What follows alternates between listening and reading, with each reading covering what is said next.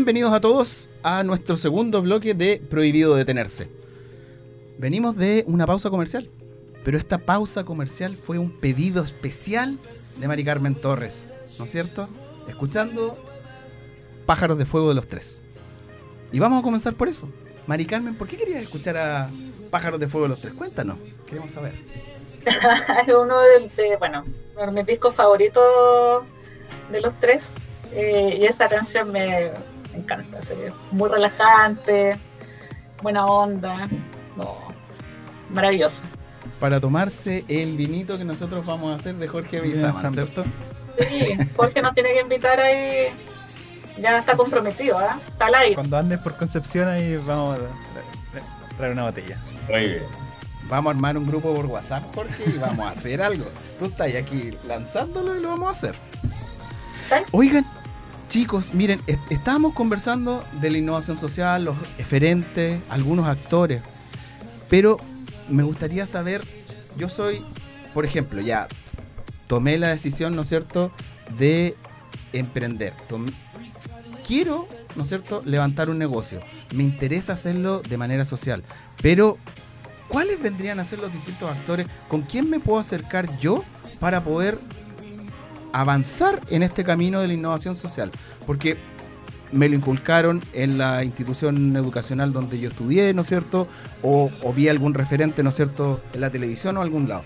¿Quiénes son, y ahora te pregunto a ti, Mari Carmen, ya que tú estabas lanzándonos, ¿no es cierto?, con tu música eh, preferida, ¿quiénes son los mejores, ¿no es cierto?, actores o referentes con los cuales yo me puedo contactar para saber, oye, mira, eh, aquí tienes eh, valga la redundancia, otros actores a los cuales tú puedes seguir, aquí hay líneas de financiamiento, acá hay personas que te pueden asesorar, etcétera, etcétera. mira, ahí, eh, bueno, Social Lab te puede apoyar, ahí eh, ellos siempre están desarrollando convocatorias, desafíos, eh, como el Tecla, ¿cierto? Que tiene harto tiempo, harto que ahí el, equipo, están desarrollando una serie de otras iniciativas basadas en desafíos.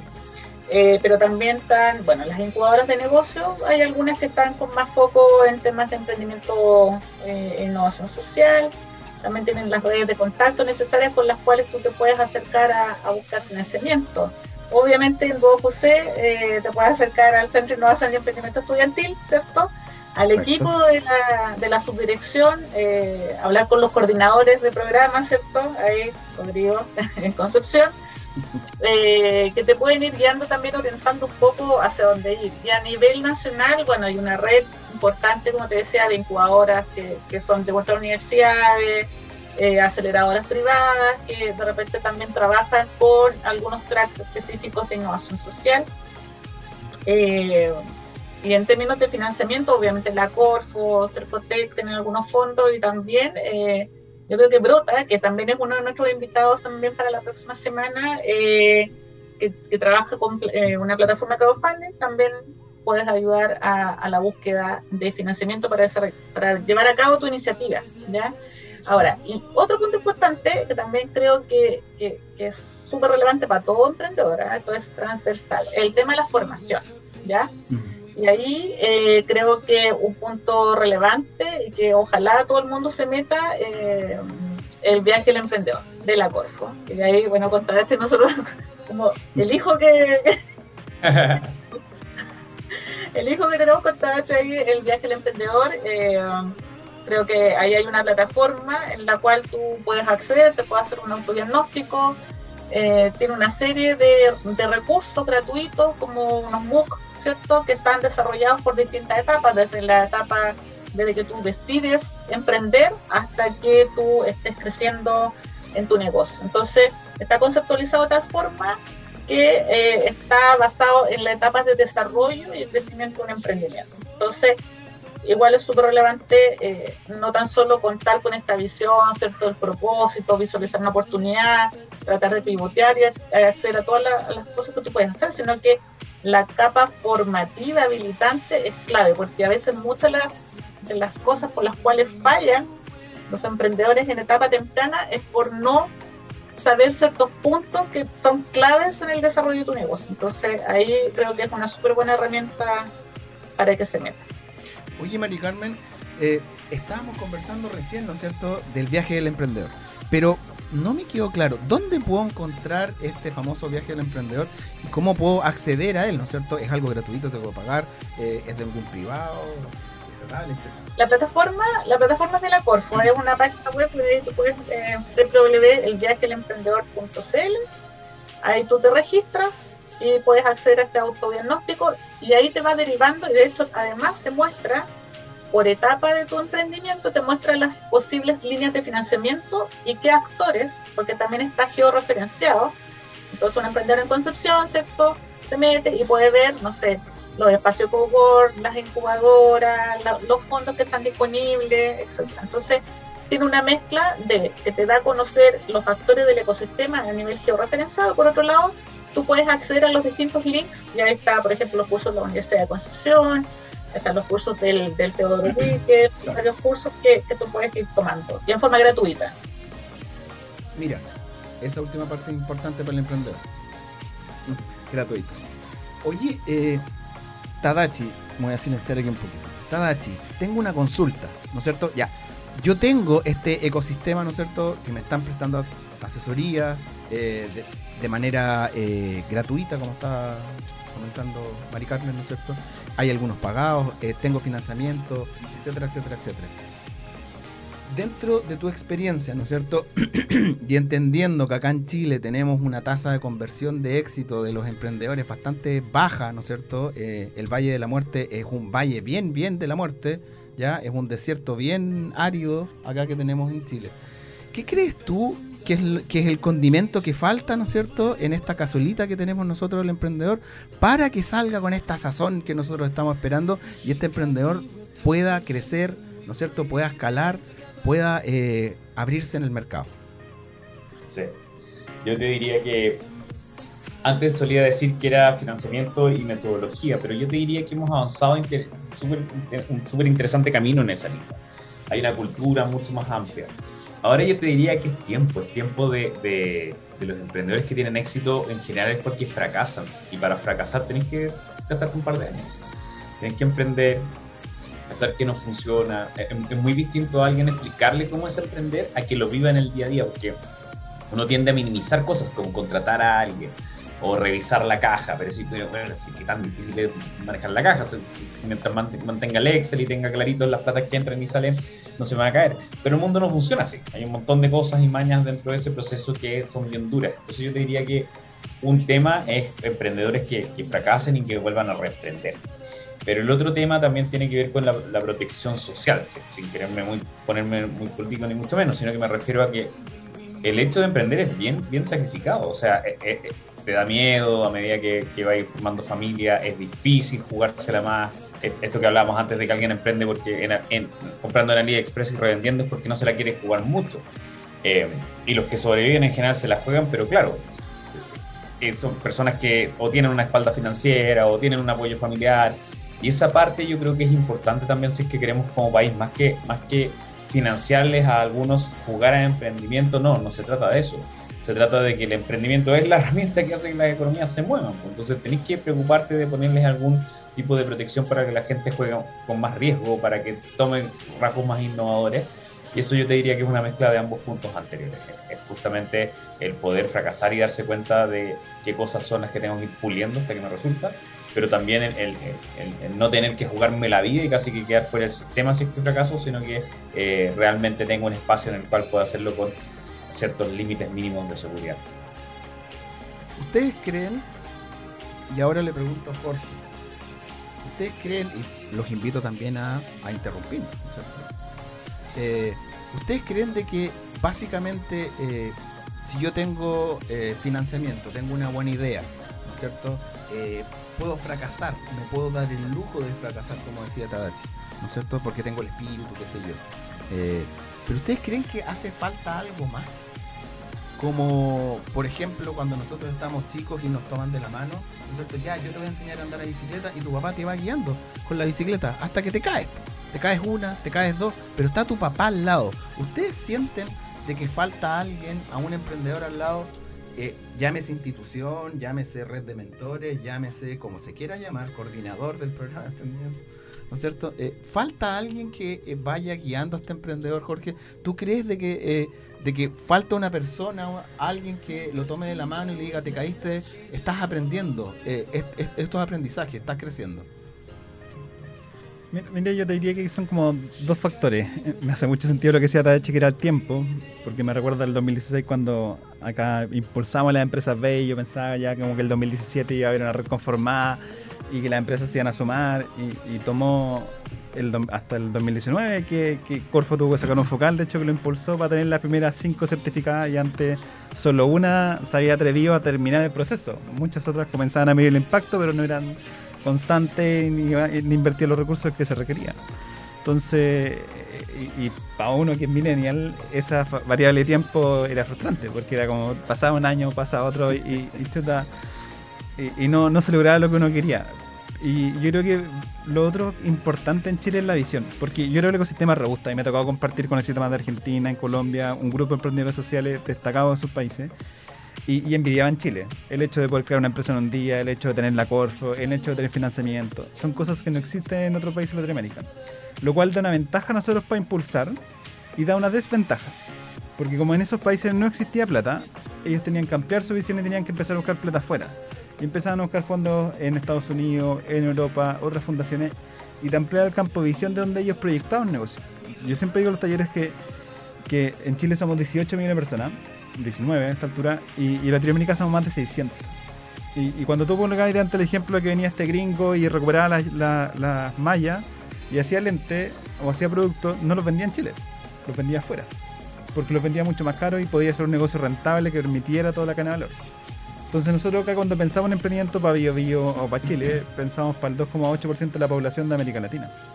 Y con el nivel de globalización hoy en día se puede pilotear afuera de manera mucho más grande. Entonces, eh, de hecho siempre se decía, y, en, este encuentro, un encuentro que fui decían, eh, Latinoamérica tiene mucho más problemas, por lo tanto es mucho más rico emprender acá socialmente que en Estados Unidos y Europa, donde interviene mucho más fuerte el Estado o la empresa también se hace cargo mediante fundaciones. y esa visión es muy probable que sea bien acompañado en mentoría. Yo agradezco mucho el 2017 haber conocido a Alfredo Cepeda, que es un actor relevante, empresario, porque me metió ese chip de empresario, me metió el chip de las ventas, me empezó el chip de que las ventas son una consecuencia, que dedicarle tiempo, que dedicarle energía. Y cuando yo veo un equipo emprendedor, tengo el fundador, tengo el de desarrollo, y, pero nunca está el vendedor. De, hecho, uno cuando chico soñaba con ser profesional, con una carrera, pero yo nunca escuché con los chicos. Yo cuando grande quiero ser vendedor. Eso, eso es mi sueño. Y, en verdad, si no tenía un vendedor dentro del emprendimiento, difícilmente. Ojo, pero disculpe que te interrumpa, pero se, perdió eso. En la década del 60, 70, en los comerciales, instituto comercial, al menos acá estamos desde Concepción eh, transmitiendo, ¿no es cierto? Existía la carrera de vendedor. Era contador, vendedor y no me acuerdo qué otra cosa más. Estaba esa carrera. El, el, tema es que. entonces? Eh, estoy, estoy recordando la época de mi papá. Yo no, yo no nunca tanto. pero, pero en esa época sí, es, sí existía el concepto. Pero entiendo muy bien para dónde vas tú, Jorge.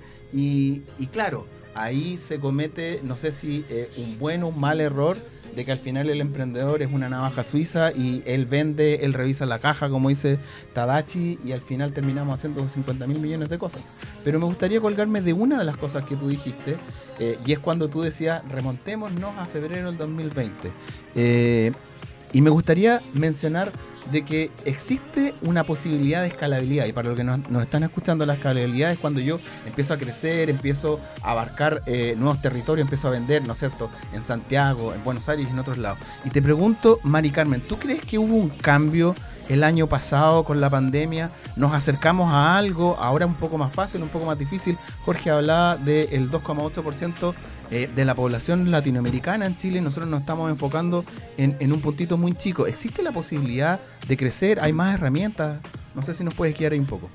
Sí, yo creo que, bueno, parte del, tema de la pandemia es que eso que todos tuvieron que cambiar su modelo de negocio, su forma de operar, el tema de la digitalización se hizo clave, no sé habrán visto, pero salieron un montón de programas, de hecho, en la ayuda de la digitalización y de la apertura de los, de los más comercial eh, para todo el tipo de emprendimiento. O sea, estamos hablando de emprendimiento tradicional, emprendimiento de, todo tipo.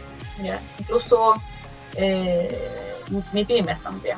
¿ya? ¿Por qué? Porque estaban como muy focalizada el tema, digamos, la, venta, digamos, en un, espacio, ¿cierto? Productos físicos, etcétera.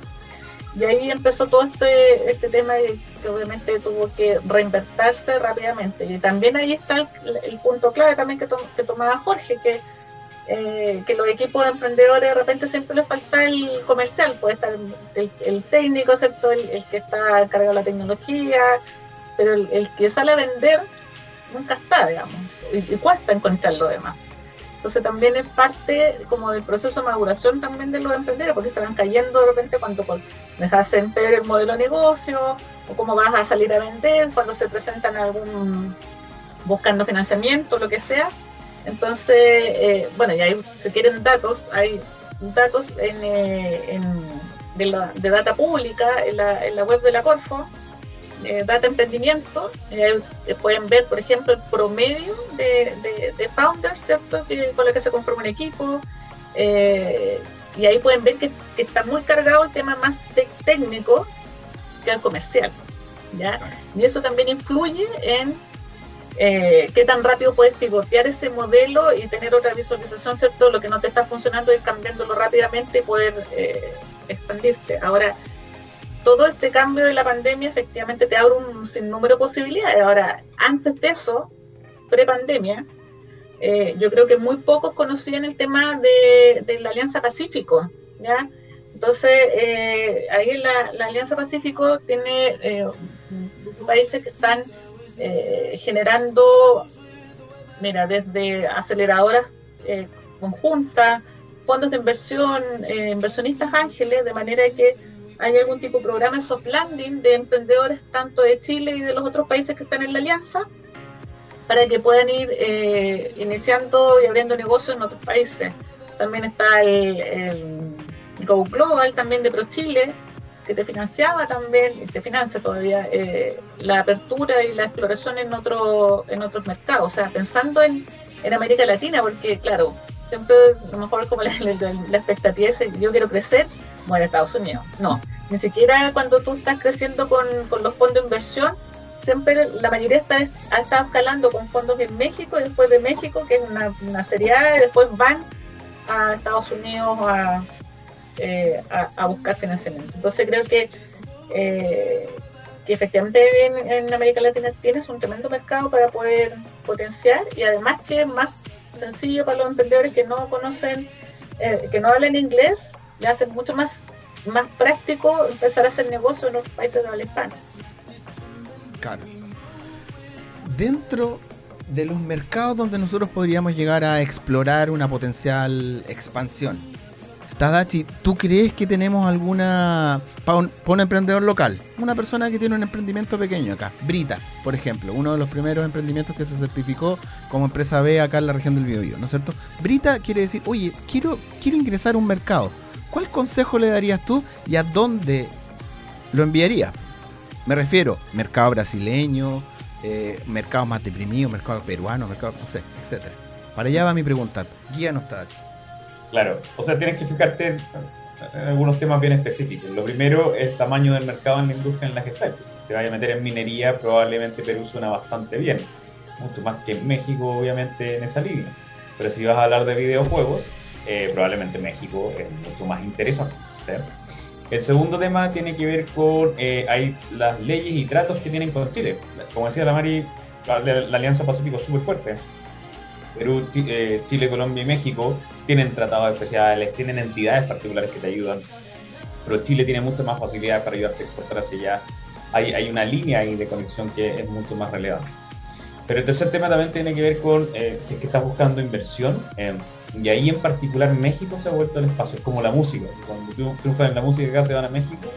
en particular México ha desarrollado un tema de fondos de inversión súper fuerte, porque acá en Chile, claro, hasta el millón de dólares andáis más o menos bien ya después del 2 a 3 millones de dólares levantamiento empezáis a sufrir. Pero del 5 para arriba, quisiera encontrar algo local que te permita escalar y ahí es donde México se vuelve interesante. Entonces, ahora mira, justo por tiempos de COVID, si bien trajo muchas cosas malas, una de las pocas cosas buenas que trajo fue que efectivamente tú puedes hacer mucha investigación, reuniones y temas antes de tener que pegarte el viaje. Después cuando tienes que empaparte culturalmente y hacer cosas más locales, ahí recién se justifica, pero hoy día no es raro que alguien te pida una videollamada antes de cualquier decisión. Y ahí yo creo que es una buena oportunidad de empezar a investigar. Uno siempre piensa que tiene que llegar a cierto nivel de tamaño para poder tener estas conversaciones, pero la verdad es que no. Es bueno que conozcan al ser humano antes del negocio y que esa relación se forme con tiempo hasta el momento que necesitas realmente empezar a andar una máquina de internacionalización. Perfecto, perfecto. Yo esperaba otra respuesta en todo caso. O sea, váyanse para Perú, Perú está bien ahí. Al, lado del mar, a la boca china, ¿no es cierto? Pueden ir a andar en dunas, que después el emprendedor baja. La vida del emprendedor, como dicen unos amigos. ¿Ah? La famosa vida del emprendedor, que yo aún no la conozco todavía. Oigan chicos, eh, les quiero dar las gracias por su tiempo, ya a los tremendos panelistas que tenemos hoy día. Mari Carmen, muchas gracias por tu tiempo. Muchas gracias por la canción que nos dedicaste. Tremendo tema, ¿no es cierto? Eh, muchas gracias Tadachi, por todo el tiempo que tú nos estás dando, por la experiencia y la energía que le entregas a los emprendedores. Y a nuestro amigo Jorge, Jorge Bizama, ¿no es cierto? Muchas gracias Jorge eh, por todo el tiempo, eh, por lanzarnos esta gran invitación a estos panelistas para ir a conocer eh, el campo de tu familia y poder, ¿no es cierto?, a través del emprendimiento lograr a cambiar esa tierra, ¿no es cierto?, de los famosos árboles y pinos que tienen en este momento. muchas gracias a todos chicos, de verdad, de gran corazón y sigamos celebrando la Semana de la Innovación. Mañana, eh, día viernes, ya vamos a estar teniendo algunas novedades más. Estamos finalizando nuestro concurso de pitch, ¿no es cierto? Así que a todos los alumnos que participaron y todos los ex alumnos y titulados, suerte a todos. Vamos a tener eh, los resultados prontamente. Muchas gracias a todos y ahora nos vamos con el cierre que es constantemente nuestra música local. ¿Ya? Música local música chilena con la cual eh, terminamos los, emprendimientos de acá de la zona. Muchas gracias a todos, que estén muy bien, nos vemos.